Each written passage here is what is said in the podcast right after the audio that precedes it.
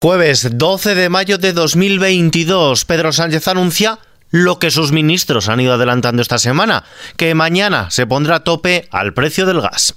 XFM Noticias. Con Ismael El presidente del gobierno, Pedro Sánchez, anuncia que mañana, en una reunión extraordinaria del Consejo de Ministros, el Ejecutivo aprobará el mecanismo para limitar el precio del gas destinado a la producción eléctrica.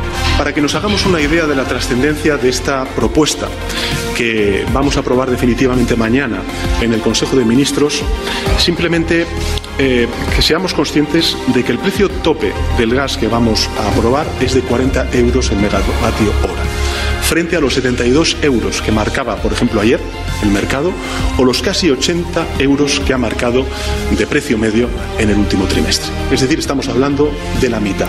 Sánchez asegura que esta medida va a suponer una importante protección y un factor de predictibilidad, tranquilidad y seguridad ante posibles subidas de los precios internacionales de la energía en un escenario geopolítico de enorme volatilidad.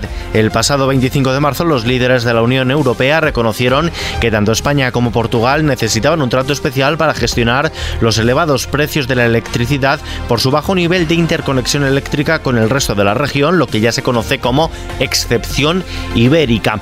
Mientras tanto, las fronteras terrestres de Ceuta y Melilla con Marruecos se reabrirán el próximo martes 17 de mayo. Lo harán tras permanecer cerradas más de dos años como consecuencia de la pandemia y la crisis diplomática entre España y Marruecos. Ha sido el ministro del Interior, Fernando Grande Marlasca, quien tras presidir los actos del aniversario de la creación de la Guardia Civil, ha anunciado esta fecha después de que ayer el ministro de Exteriores anunciara que la reapertura sería en breve. Una reapertura que se hará en fases, según adelanta Grande Marlasca. En un primer momento, eh, ese libre acceso de ambulación abierta a las fronteras lo sea para los residentes Schengen. A partir del 31 de mayo se amplía el colectivo de estos particulares al conjunto de trabajadores transfronterizos. En clave laboral, las bajas para menstruaciones incapacitantes entra en el debate político. La vicepresidenta segunda y ministra de Trabajo, Yolanda Díaz, se ha mostrado absolutamente de acuerdo con regular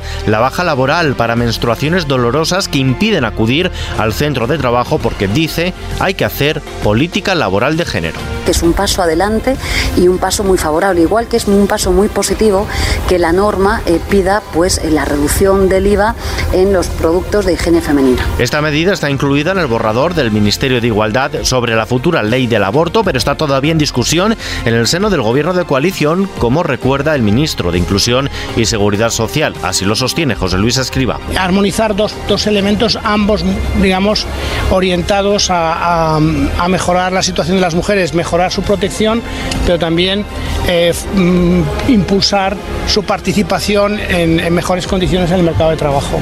Y en eso estamos. Es decir, no puedo hablar en este momento de cosas que todavía están en proceso interno de, de discusión dentro del gobierno.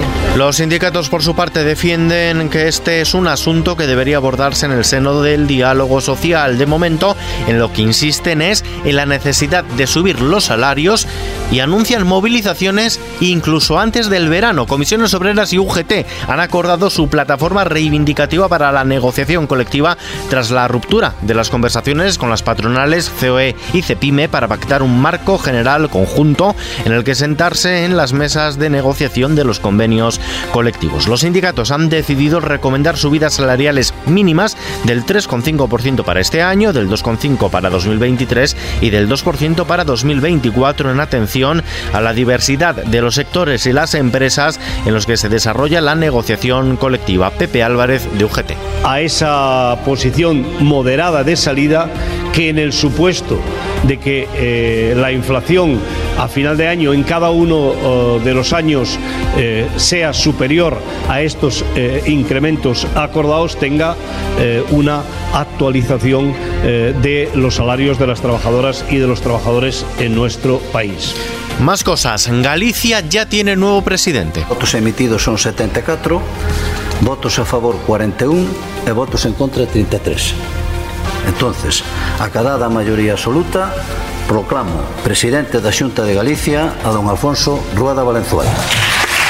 Lo acaban de escuchar, el diputado del Partido Popular Gallego, Alfonso Rueda, ha obtenido la confianza del Parlamento Autonómico con los votos de su partido para ser el nuevo presidente de la Junta, cargo del que tomará posesión el próximo sábado. Rueda ha recibido los votos a favor del Partido Popular, incluido el del todavía presidente de la Junta en funciones, Alberto Núñez Feijó, que renunciará al acta en los próximos días y será designado senador por la Cámara Autonómica para que haga oposición al presidente del gobierno Pedro Sánchez desde su nuevo cargo como presidente nacional del Partido Popular. Fuera de nuestras fronteras, Finlandia pide su ingreso en la OTAN. El presidente y la primera ministra de Finlandia han anunciado su apoyo a la posible adhesión del país a la OTAN y han recalcado que la entrada de Helsinki en la Alianza Atlántica fortalecería la seguridad de Finlandia. La respuesta desde Moscú no se ha hecho esperar. El Ministerio de Exteriores de Rusia ha amenazado a Finlandia con represalias de carácter militar técnico y de otro tipo. De vuelta a casa, los carburantes siguen batiendo récords. El precio medio de los carburantes en España ha remontado esta semana más de un 2% y ha escalado a nuevos máximos históricos, aunque se mantiene contenido al aplicar el descuento obligatorio de 20 céntimos por litro aprobado por el gobierno que se efectúa en las gasolineras a la hora de pasar por caja. En concreto, el precio medio del litro de gasóleo se sitúa en 1,911 euros por litro, el de la gasolina en 1,878.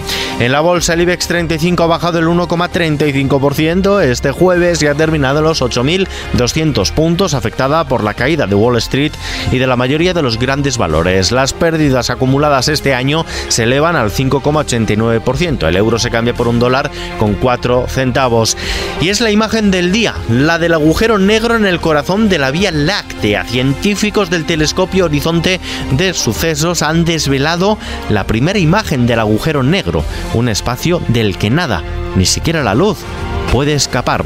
Está en el centro de nuestra galaxia, de la Vía Láctea. Los investigadores han dado a conocer la histórica fotografía de este agujero negro supermasivo llamado Sagitario A asterisco, conseguida a través de una red de ocho observatorios situados en distintos puntos del mundo. En esta imagen se observa un anillo no perfectamente esférico, amarillo y naranja, con tres puntos más brillantes. Una imagen que, por cierto, se puede ver en nuestra página web en xfm.es y con la que nos despedimos por hoy. Información actualizada cada hora en los informativos de XFM y ampliada aquí en nuestro podcast XFM Noticias.